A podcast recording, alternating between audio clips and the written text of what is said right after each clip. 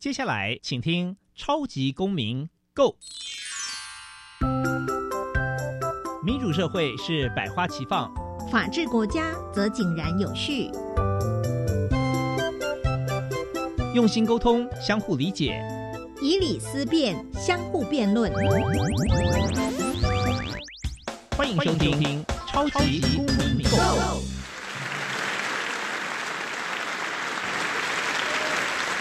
听众朋友，大家好，欢迎再次收听《超级公民 Go》，我是节目主持人，共同节目主持人苏格格苏明祥。那本节目呢是由教育部所委托，由国立教育广播电台以及财团法人民间公民与法治教育基金会联合制播。那本基金会呢是以民主基础系列跟公民行动方案系列两大出版品为中心，此外呢也针对校园的辅导管教议题出版了《老师你也可以这样做》和。老师，我有话要说。这两本书针对校园中常见的教育问题哦，来提供一些观点。此外呢，我们也举办这个全国公民行动方案竞赛，也举办教师研习工作坊，希望可以提升台湾的人权法治教育。那最近我们节目啊新增了法治教育广播节目的情境剧，那希望可以透过人物对话、活泼有趣的方式来宣导法治观念。那现在让我们来听一段法治教育广播情境剧吧。哦，他东西不还我，该怎么办？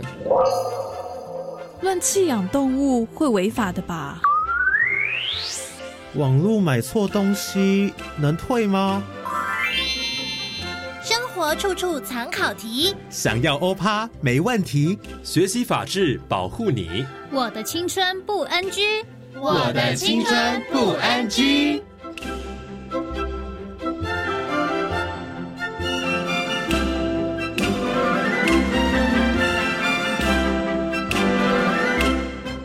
尊重生命，你我他。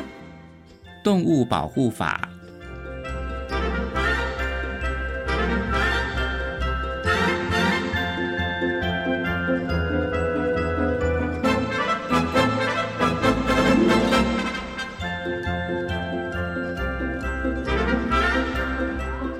悠悠，你一定超喜欢今天有关动物保护的演讲吧？嗯我了解了许多法规和知识，像是以认养代替买卖，还有饲主对宠物负有妥善照顾的责任，以及任何人都不得骚扰、虐待或伤害动物。我觉得今天动物保护员叔叔带来的黄金猎犬好可爱哦！互动时我还排队摸它呢。哎，阿忠，你有没有听见什么奇怪的声音啊？嗯，有吗？好像是。狗叫声，真的哎，听起来好像是哀嚎声。声音好像是从那条巷子里传出来的，我们一起去看看吧。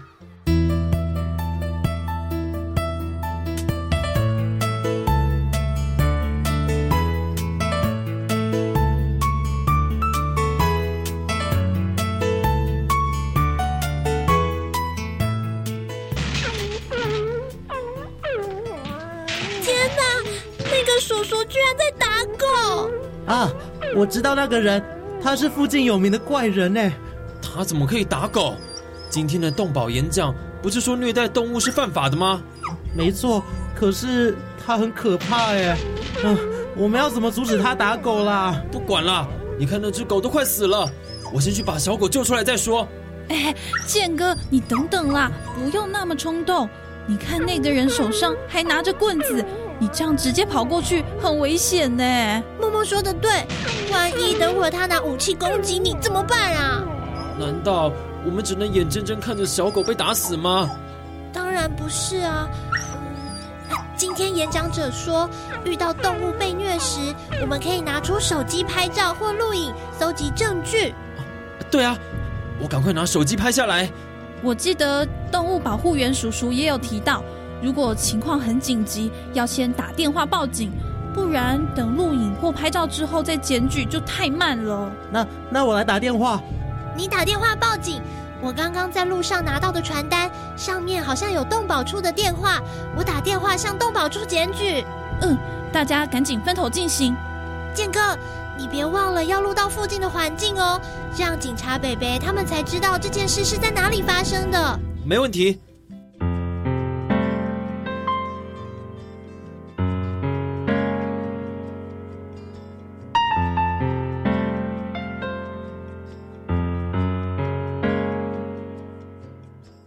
先生，我们接获检举，有人说你在这里虐狗，我们已经录影存证了，请你停止。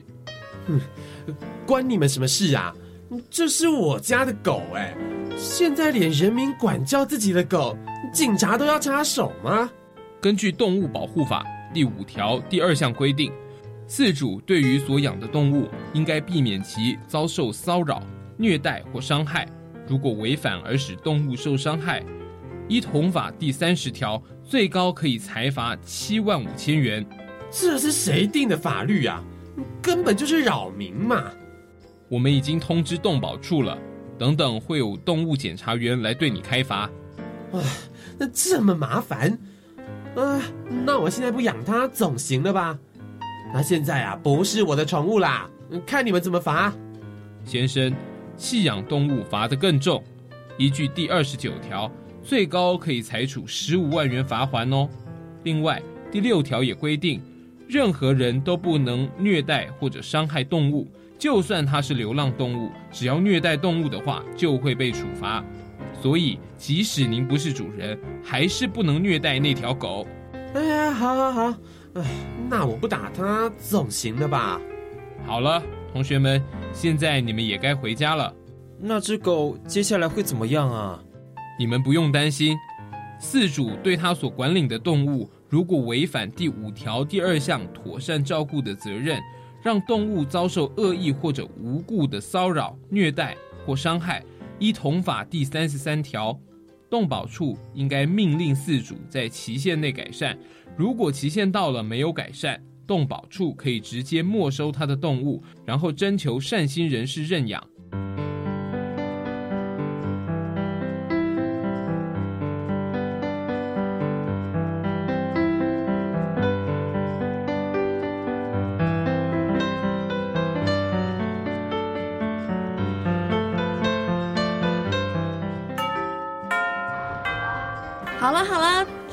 安静。趁着班会的时间，老师啊要和大家分享悠悠写的心得日记。昨天下午的演讲，大家都有仔细听吧？有。悠悠的心得日记就和昨天演讲的主题有关。昨天，悠悠和梦梦、阿忠、健哥在回家的路上，看见有人虐待动物。这几位同学没有傻傻的冲上去阻止对方。而是按照昨天演讲所提到的录影存证，还打电话报警。其实啊，健哥跟我本来是想冲上去阻止对方的，但悠悠跟梦梦拦住我，要不然我们应该会发生冲突或是被打伤。如果以后遇到这样的情况，大家可以用检举的方式，让那些虐待动物的人受到惩罚。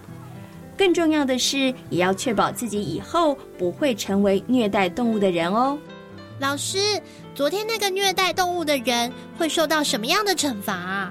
嗯，悠悠这个问题问得很好。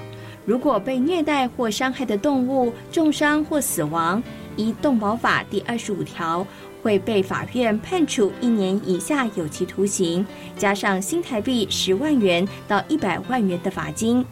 而且，动保处还可以公布那个人的姓名、照片以及他伤害动物的事实，以防止类似的事件再次发生。如果动物是受轻伤呢？这种情况下，伤害动物者会被动保处裁罚新台币一万五千元以上七万五千元以下的罚款。虐待动物真是不应该的行为。没错，我们给悠悠、梦梦、阿忠、健哥一些掌声。以后大家如果遇到同样的情况，别忘了学习他们的做法哦。耶！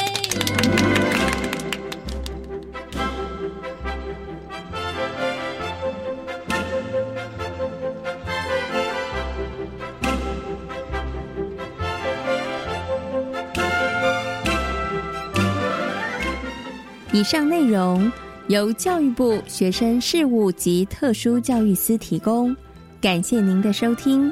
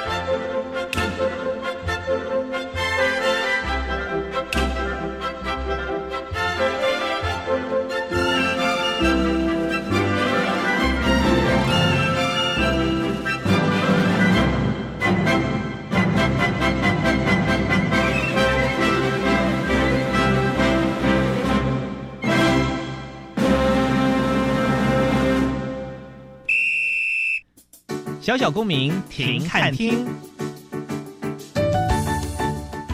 在这个单元，我们将会带给大家有趣而且实用的公民法治小知识哦。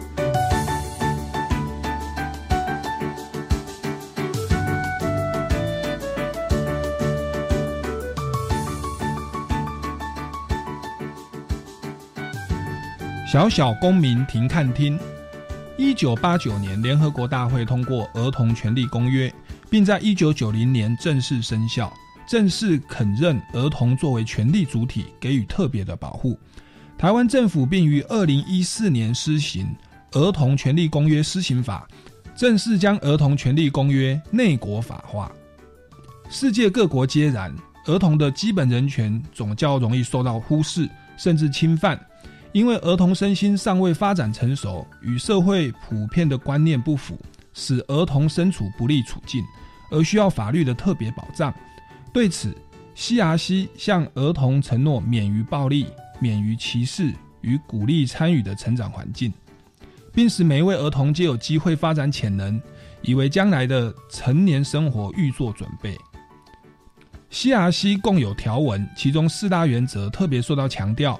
因为其关乎其他权利的实现，他们是第二条禁止歧视，所有儿童皆能享有 CRC 所示的权利，不受到任何歧视。第三条儿童最佳利益，所有关于儿童的事物皆应以儿童的最佳利益为首要考量。第六条生命生存与发展权，所有儿童的生命生存与发展权皆受到保障。第十二条参与权，受倾听的权利。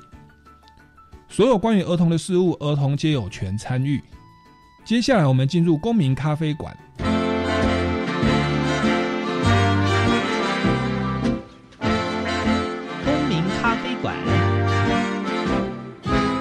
倒杯咖啡，跟我们一起在公民咖啡馆分享近期最具代表性的公民时事。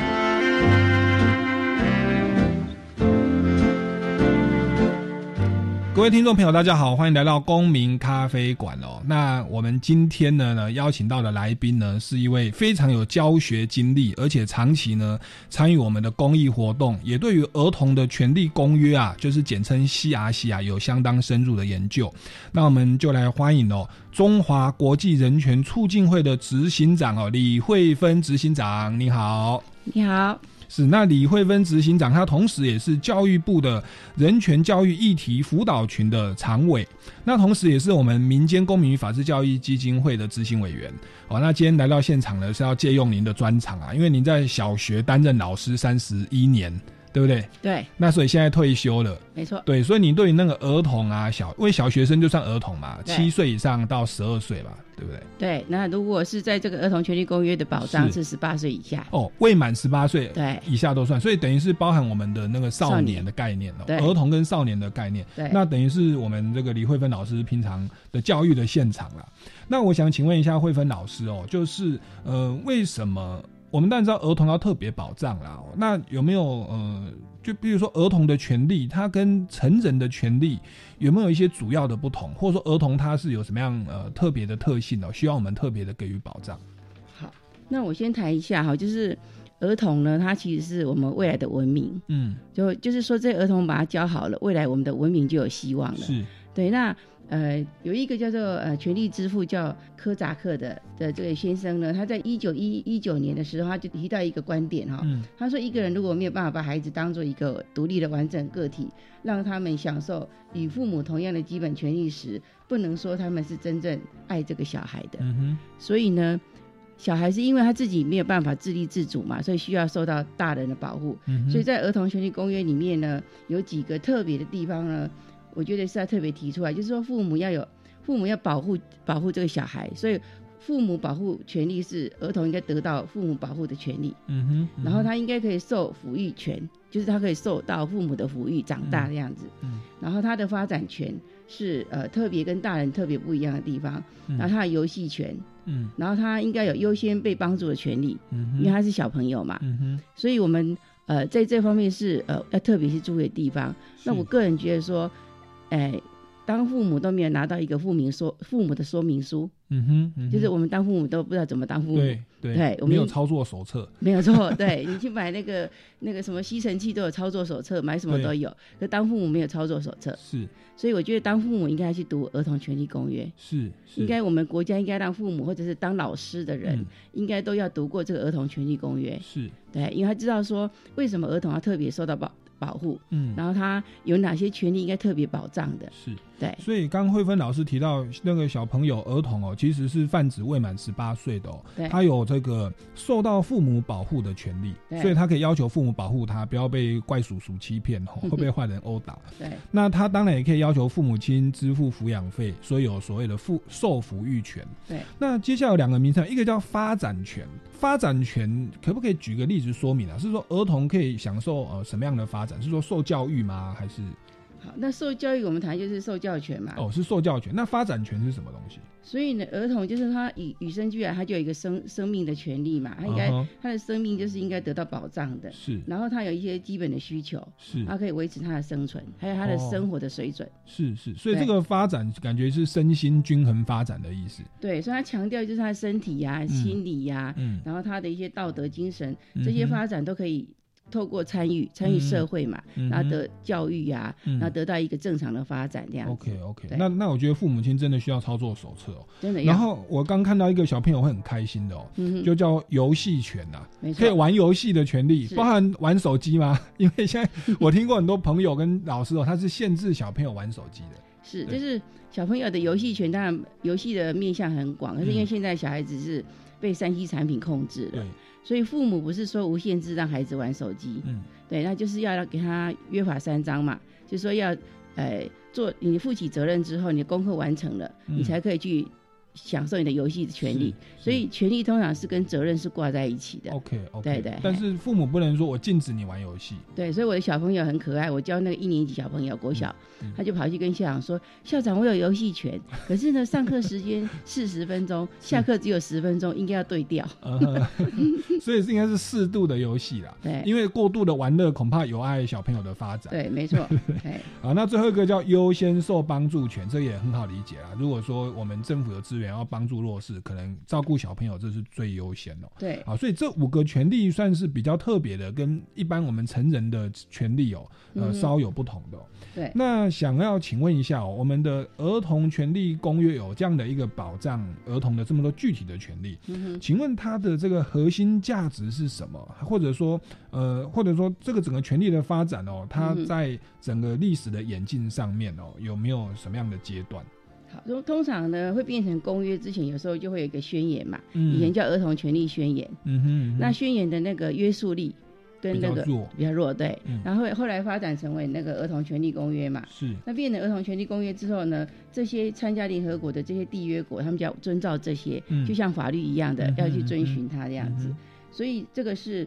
呃，对儿童来讲是一个很很很大的一个保障，就对了。嗯，那它的核心概念通常提到就是它的生存，是，然后就是刚刚讲的发展，然后它可以参与，是，可以受到保护，然后它可以那个在这方面都是得到的是公平的，嗯，而且可以按照他应该得到的一些基本需求，嗯，然后去发展成为一个呃很棒的一个社会的那个长大的一个成年人这样子。嗯哼，那通常我们。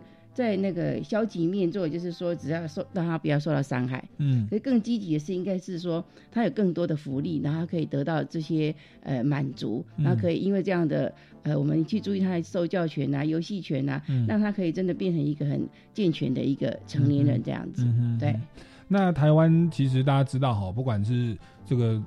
国号是中华民国啦，哈，或者说中华民国在台湾啦，或台湾啦，哈。但是其实基本上联合国我们是没有加入的，没错。但是台湾在推动人权的时候，其实是不落人后，绝对是在这个世界人权指标是排名前面的。是，所以说这个儿童权利公约，它在联合国是一九九零年正式生效。那台湾呢是在二零一四年哦，我们通过了一个叫儿童权利公约的施行法。呃，在前面小小公民庭看庭，我们就有提到，对，那儿童权利公约施行法，它简单的说，它是一个法律，立法院三读通过的法律，然后它基本上就是说。联合国的那个儿童权利公约的内容啊，在我我国台湾里面哦，有等于是形同是法律，是，那就是刚刚所提到的叫做儿童权利公约的内国法化。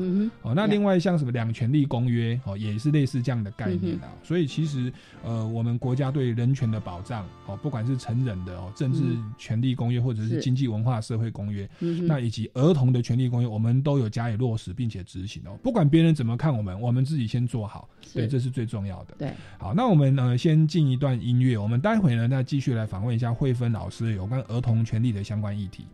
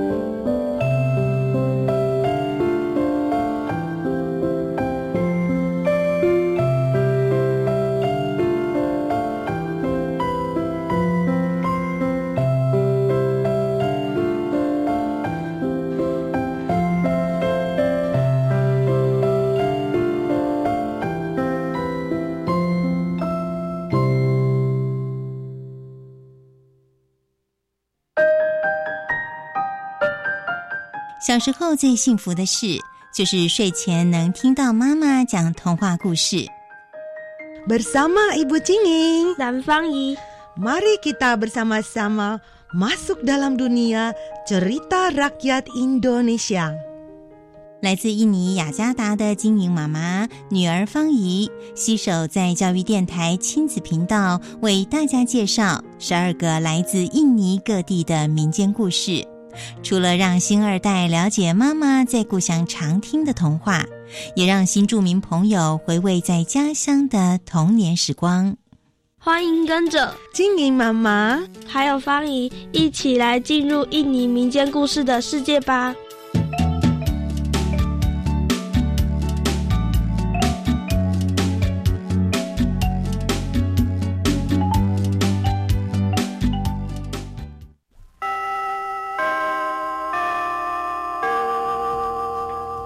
老师，请问喝什么最健康呢？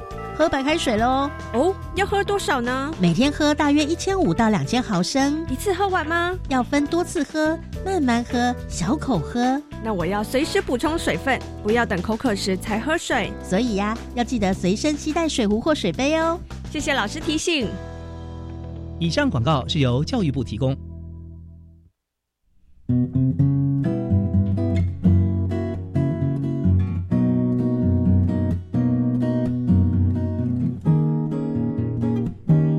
我是苏命苏米恩，你现在收听的是教育电台。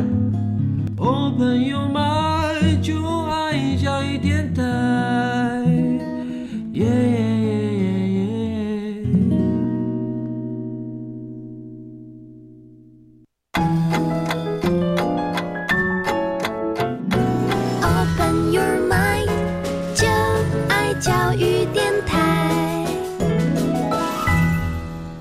各位听众朋友，欢迎再次回到公民咖啡馆。持续为您访问到的呢，是有三十多年的任教经验哦。然后现在呢，在担任教育部的人权教育议题辅导群的常委，以及中华国际人权促进会的执行长，以及民间公民与法治教育基金会执行委员的李慧芬老师。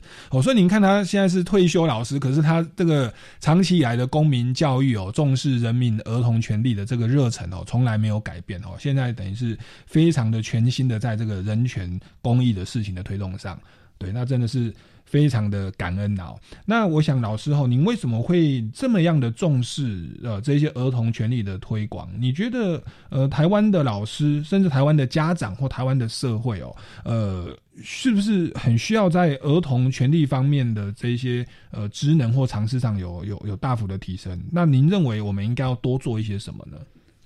就是呃，其实我在推广的过程里面呢，我发我发现大人很害怕让孩子知道人权这件事情，因为他觉得小孩子现在已经无法无天了。嗯，那如果再让他更多的权利就爬到头上去了。对，那我觉得这其实是因为我们缺乏知识。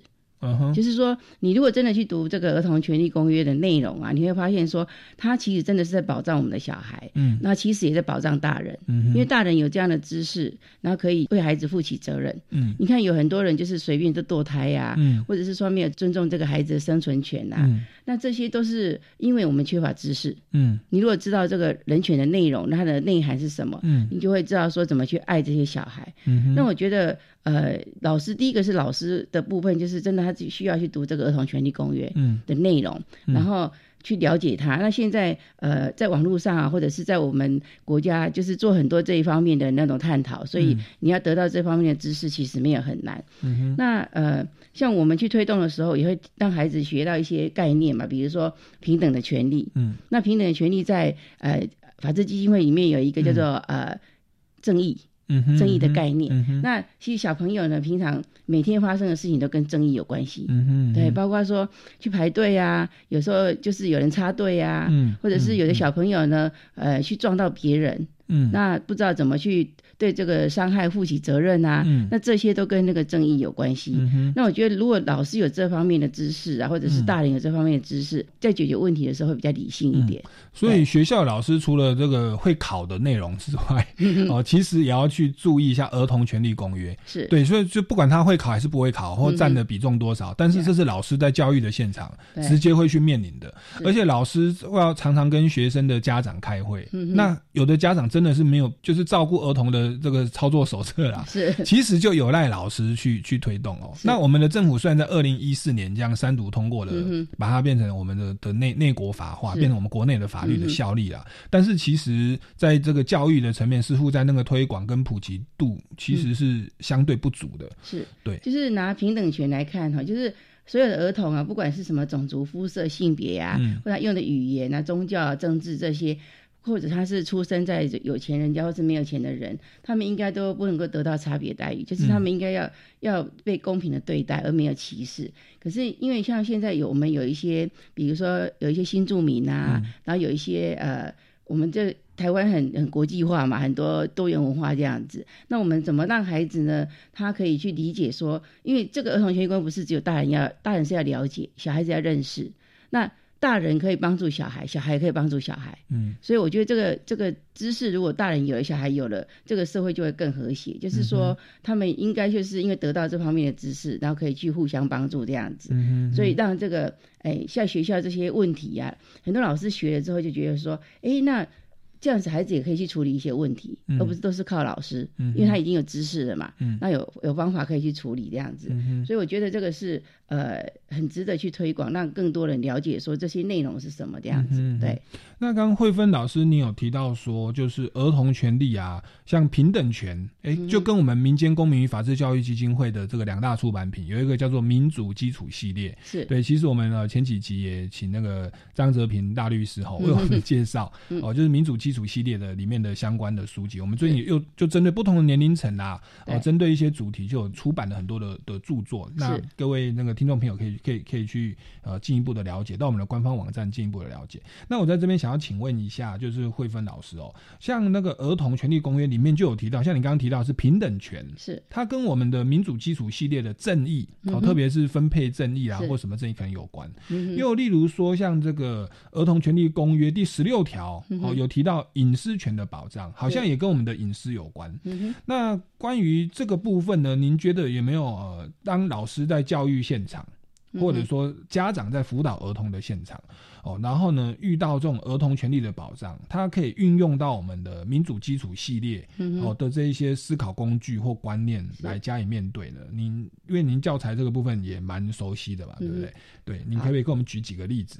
那我谈一下那个隐私权好，好就是现在小朋友对隐私权已经蛮有概念的，嗯他知道他是要保有他的隐私，只要他不想被别人看到的，不想让别人知道的，都是他的隐私嘛。嗯可是孩子可能有一些迷失，比如说有一个同学会跟他说：“哎、我最近很想死。”嗯，可是呢，那个同学说：“哦，这是他隐私，他叫我不可以告诉别人。”嗯可是隐私他其实有一些冲突的地方，就他的危及到生命的时候，嗯你还是要提出来告诉老师。是对，不是说他告诉你不可以告诉别人，你就不要告诉别人。嗯所以在用这套教教材的过程中，你让孩子去思考，他提出来说哪些点是冲突的，嗯我们要去想清楚，不是说完全就为了保密，什么事都不能讲这样子。嗯所以这套教材其实很很多思辨的空间，嗯对。所以在隐私权教导的过程中，很多孩子可能只有学到部分，是。没有学到完全的概念这样子，是是，对。就隐私权要予以保障，但是我们透过嗯民主基础系列的这个隐私，它会有一层的一层一层的思考工具。对。就是隐私权的保障，它其实要做利益的均衡，就是对。对保障这隐私会有什么好处，嗯然后呢会有什么坏处，是。那会带我们一步一步的做思考。对，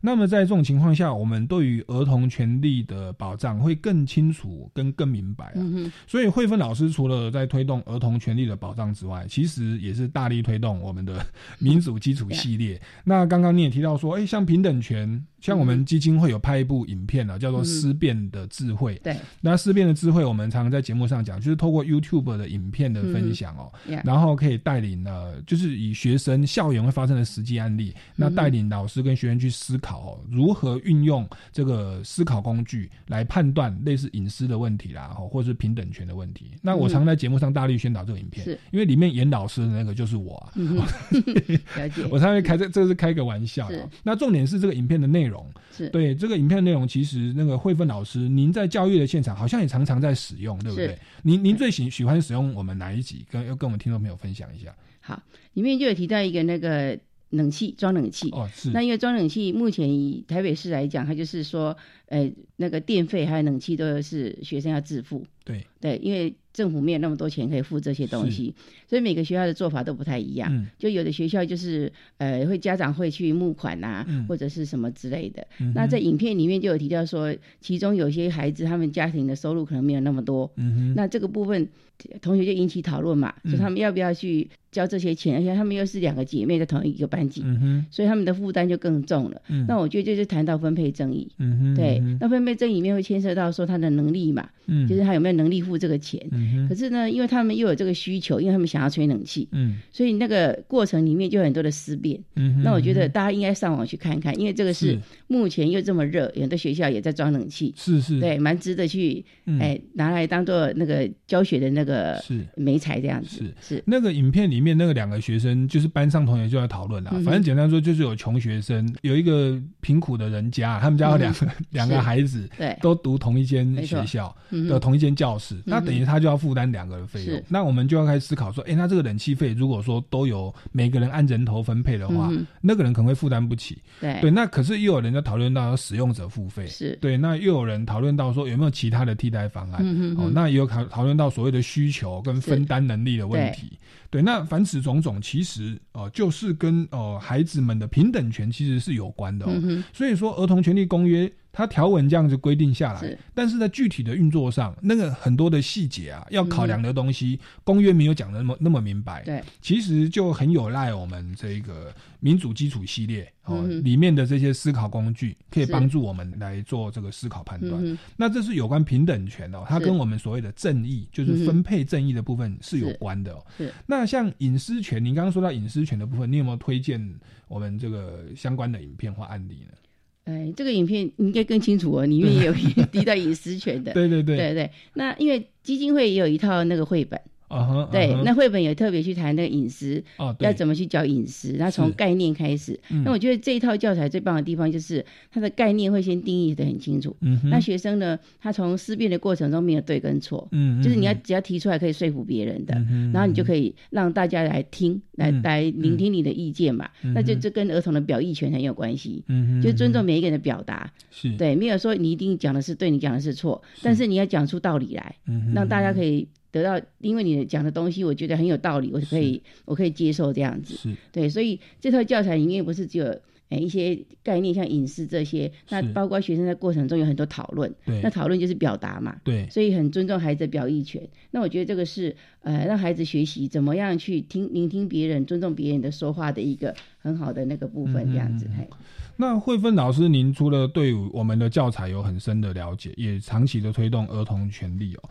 那那您刚刚的这个简历有这个中华国际人权促进会，那可见你你你。您平常就是全力的投注在这样的一个人权的教育事情上，那您觉得，呃，台湾长期以来的这种人权教育，父母亲对孩子的这种儿童权利意识的缺乏，那您在具体做法上，对您除了说从从老师这边去加强之外，你有没有其他的一些方法？包含说您在中华国际人权促进会这边，或者教育部这边，或者包含我们民间公民法治教育基金会，有没有一些呃具体的做法？或者你呼吁我们听众朋友，呃，还可以从哪些方面再去加强这个东西？嗯哼，好，我就提一些比较，因为台湾来讲，基本上是算是人权还蛮有人权的地方，嗯，对。然后，可是我们用一个金字塔来看哈，如果在金字塔上面那些就是很严重，比如说被霸凌啊，或者是被性侵啊，很严重的小孩，那当然我们要特别去保护这些小孩，嗯。可是，在金金字塔下面这些小孩呢，他可能长期被老师或者是被大人，嗯，就是不公平的对待，嗯，或者是被歧视，嗯那这些看起来好像没那么严重，但是事实上一直一点一滴都在伤害小孩子。嗯那这个伤害当然包括父母亲，嗯因为父母亲如果说生很多小孩的，很容易做比较，嗯然后讲话中就很容易贬低孩子，是，或者是对孩子造成一些压抑，是。可是大人没有自觉，嗯，所以小朋友呢常常就会提一些，像我常常跟孩子聊天嘛，嗯，他们就是说。我很讨厌被打、被骂，然后被约束，不能够看电视，被约束不能够打三 C 产品之类的。那当然有一些是他的抱怨没有错，是。可是被打、被骂这种东西目前还存在，我觉得这是很不可思议的。就是以我们的年代可能被打，嗯，可是以现在小孩子还在被打、被骂，用很多这种不合人权的方式在对待孩子。嗯，所以我建议家长可以用一些方式，就是。第一个就是要征求孩子的意愿，嗯，那孩子其实是最好沟通的，嗯，的一个哎小大人，嗯嗯嗯，你只要先尊重他，比如说孩子一直吵说我要玩电脑，我要玩玩游戏呀，那你就跟他让他讲，那讲完就说好啊，那我们现在先写功课，写完再玩，嗯那孩子可能还是一直我一直读一直读，可是在考验你的耐心，我听到了。我们现在先完成功课再来，或者说听听看怎么安排他的时间，就是你要先聆听嘛，然后了解孩子很好沟通，他一下就说好啊，那我就先写功课，我等一下我要玩那个电脑，那就达成协议了。可是我们都忘了征询他的意愿，然后就强迫强迫，或者是用高压的方式，因为你是大人嘛，你已经忘了你当小孩的时候了，所以就会让孩子觉得我妈妈都一直强迫我，我妈妈对我怎么样？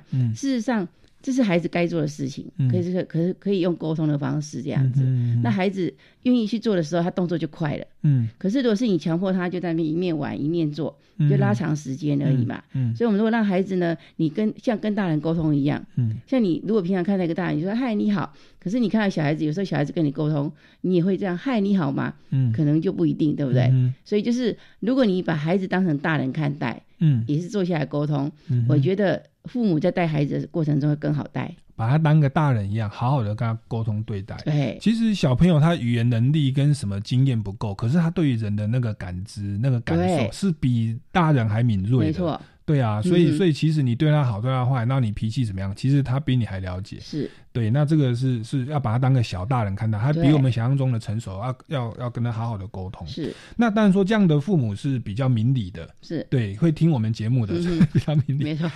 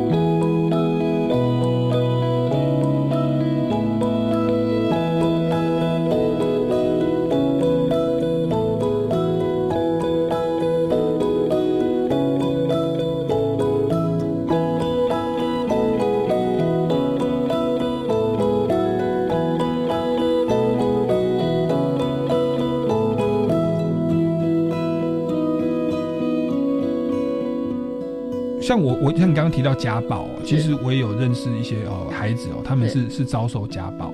那我我我我有跟他讲说，哎，那你这样遭受遭受家暴，因为他是他是呃算离父母亲离婚，然后单亲，那不管他跟爸爸住或跟妈妈住，是其实都会遭受到肉体的或精神的霸凌。没错。那我遇到这种状况，我我我我们我们外面人很直觉的反应，我就跟他说，你哦这个要搞要要找社会局或报警。对。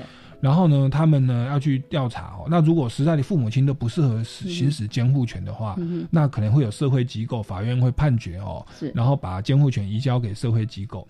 那当我这样跟他讲的时候，他说啊，他说你们又来了，又跟我建议这一套。他说这一套啊，从以前他跟别人分享这些家暴的经验的时候，呃，别人就这样建议了。可是他说每次他去他去报警，或者说社工师来这个探访以后，好像就感觉大事化小。小事化无，他是这样子跟我讲这样的状态，所以到后来他就慢慢的也就放弃了。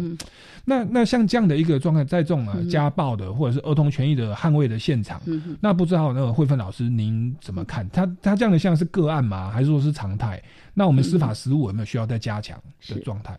我觉得是有一些成长的空间，但是也很多民间团体或者是政府也努力在做一些事情。嗯，可是如果回到比较长远的来看，我就觉得说，一个人如果有知识，就能够负责任。是，因为他没有知识嘛，嗯，他不知道怎么带带小孩，不知道怎么跟太太沟通，嗯，这些都是。社会的问题，嗯，因为你看现在离婚率很高，嗯，以前我一个班级大概就是一个小孩子是单亲就觉得很了不起的，嗯，那到我快快要退休那个时候，一个班级都五六个以上，嗯所以你看离婚率很高，嗯那这些这些人就是因为他没有一些知识，嗯，因为我们的学习过程中没有没有一个学习怎么当先生，也没有学习当太太，嗯，也没有学习当父母，嗯。那这些如果要纳入课程里面，让大家有一些学习的机制，嗯，那我觉得。那些爸爸妈妈可能比较知道怎么去对待小孩。嗯那像现在目前就是说，家暴有家暴处理嘛，有社工人员会介入啊，学校也要通报啊。嗯。那这些都有努力在做，可是这个都是已经末端的，嗯，因为已经发生了嘛。嗯。那我们都倒回去看，就是说，让家长有这些知识，嗯，让那些孩子也知道说，我要受到保护，嗯，孩子也会伸张，我我要受到保护嘛，嗯，那他知道要提出来这样子，嗯。那这一部分我觉得教育上已经有在努力了，嗯，像我记得也是一个一年级小朋友一大早来。他妈妈就赶到学校来说，他今天自己早上一大早打了一一三，嗯，家暴家暴电话，嗯，那我就他妈妈就说，他爸爸只骂他一句，他就打电话去那个家暴中心，嗯，所以就是说，我们也在努力做，可是怎么达到一个更好的和谐，那个是要更多的教育，嗯哼，但教育不是只教育小孩子，是。对大人、小孩嗯。已经当父母的都需要被教育。是，对对对，我们一般的民众啊，如果发现就是怎么样帮助那一群小朋友，因为小朋友也许没有勇气，是，他也害怕说这样去去申报，父母嗯。亲回去对他报复或不给抚养费，嗯。那等等，那包含举证哦，对，那像这一些细节啊，就是小朋友可以在做什么样的努力，或者说老师要怎么样教育小孩子哦，当你遭遭受家暴的时候该怎么办，或者说我们邻居。是可以有可以可以提供可以申报什么样的线？，可以申报，也是可以的啊。就听到隔壁在打小孩哈，就打打一一三。对对对 OK，那那打的话，我们自己资资资料是受到保密的，应该是保密还是要传唤你去当证人，然后隔壁就开始很讨这个 这个我就不清楚，但是我知道是现在小孩子知道打一一三，是然后邻居一有很多大人也都有这样的尝试，是对。但是我觉得那个家暴绝对不是说哎一天开始的嘛，对。所以我们应该是平常大家都很关心，像曾经新闻也有提有一个报道一个新闻，就是说隔壁家暴他都没有去。那个举报，对，结果有一天他在新闻看到说有一个小孩死掉了，结果他隔壁的小孩，是是，就是说我们要很关心隔壁发生什么事情，对。对，然后大家要互相有一些警觉性嘛，然后要保护这些小孩子，是。因为小孩子因为他就是小嘛，他需要被保护。对。那我们在学校如果教育他这些儿童权利公约，嗯。他知道表达自己的权益呀、嗯。他知道捍卫自己的权益，嗯。然后能够了解，而且也可以保护别人，嗯我觉得这个是很重要的。所以要及时啊，不要说至少门前雪，然后不管别人家务事啊。是其实这个家暴是违法行为是，它是侵害基本人权的。那你你现在不伸出援手，那然后就冷眼旁观，其实最后那个结果，你可能我们会非常良心不安呐、是会造成难以挽回的一些伤痛。没错，对，所以其实呃，这个儿童的权利保障绝对不是我们基金会啊，或者是教育部啊、在推动而已。其实应该是呃，从从整个社会层面哦，从嗯老师。家长哦，其实那整个教育都要去提升加是强，这样儿童权利保障才不会沦于。其实，也许听众朋友不听我们节目，还不知道我们台湾有《儿童权利公约施行法》嗯。对，嗯可能根本就不知道，也不知道说，哎，小朋友还有刚刚哦，又是还有游戏权。是。对，说实话，这我我是第一次听到，对。小朋友可以主张我要适度的玩游戏。是是，对，那那所以这个东西确实我们这一块哦是稍微落后。哦。嗯哦，台湾虽然有这个儿童少年福利及权益保障法，对，可是感觉好像都是限制，就是说小朋友半夜不能在外面，然后不能看限制级的东西，不能提供烟酒，嗯还没有提到说小朋友可以要求说。玩游戏的权利，或者是哦发展权或受抚育权哦、保护权等等那么详细的规定，对对，所以台湾这个部分其实还有还有在加强的部分。那我们今天节目也慢慢进入尾声了，请问慧芬老师哦，针对我们今天的主题，或者是您在呃呃推动人权的现场哦，或者是我们的民主基础系列教材等等，你有没有还有需要补充的？就是我觉得，就是大家应该要花一点时间去，也是学习嘛。那学习这个权利，嗯但是也是有责任，嗯不管大人跟小孩。那我们大人如果有学到一些东西的，那小孩你在照顾小孩的过程中，你就会更理性，嗯然后更不会去触犯一些不应该触犯的一些法律啊，或者是侵犯一些权利这样子。那包括说很简单的孩孩子他讲游戏权，他并没有错，嗯只是说你要跟他讨论说怎么分配读书，怎么分配游戏，嗯而不是说，哎，你就光是在主张你的权利，那怎么样怎么样，嗯不是用说教的方式，应该是跟他谈，跟他沟通。嗯那我觉得这是一个值得去做的一件很长远的为未来的文明要去做的事情。对，嗯好，那今天非常谢谢慧芬老师哦。那我们最后呢，呃，如果各位听众朋友针对今天的主题哦，有任何的疑问或建议的话，也欢迎到民间公民与法治教育基金会的官方网站或粉丝专业来留言，或者到本节目啊，就是超级公民购的粉丝专业来留言哦。那我们这边要特别再宣导一下哦，就是呢，我们基金会有在办这个呃。公民行动方案竞赛哦，那以前有邀请就得奖的团体来，都是高中国中小学的团队哦。那后来呢，我们这个司法院哦也大力赞助我们的公民行动方案竞赛哦，所以在呃五月十四号到七月十号的这段期间哦，我们是开放报名的。这个活动叫做司法院大专校院法治教育。公民行动方案竞赛哦，就是是属于大专的部分。我们希望把这个法治教育呢，从小学、国中、高中乃至推广到大学。那我们的报名日期呢，是从五月十四号到七月十号哦。那很多人报名的时候不太敢报名啊，说我们不知道要怎么做哦，那也不知道怎么交研究的报告哈，或者是那个参赛的这个这个文件。那没有关系，您只要在七月十号以前哦，赶快先报名。那我们的赛务说明的研习会议呢，会在七月十六。我们会为哦初次参加这个比赛的哦，或者不知道怎么着手进行的人哦，我们会有一个研习会议。就七月十六进行研习会议之后，各位的 paper 或者是研究的主题啊，或具体的步骤，可以到十月二十五再提供就可以哦。所以等于是有三个月的期间哦，可以来做这些细节。那其实我们公民教育的推广哦，呃，刚好现在这段时间学生是放假。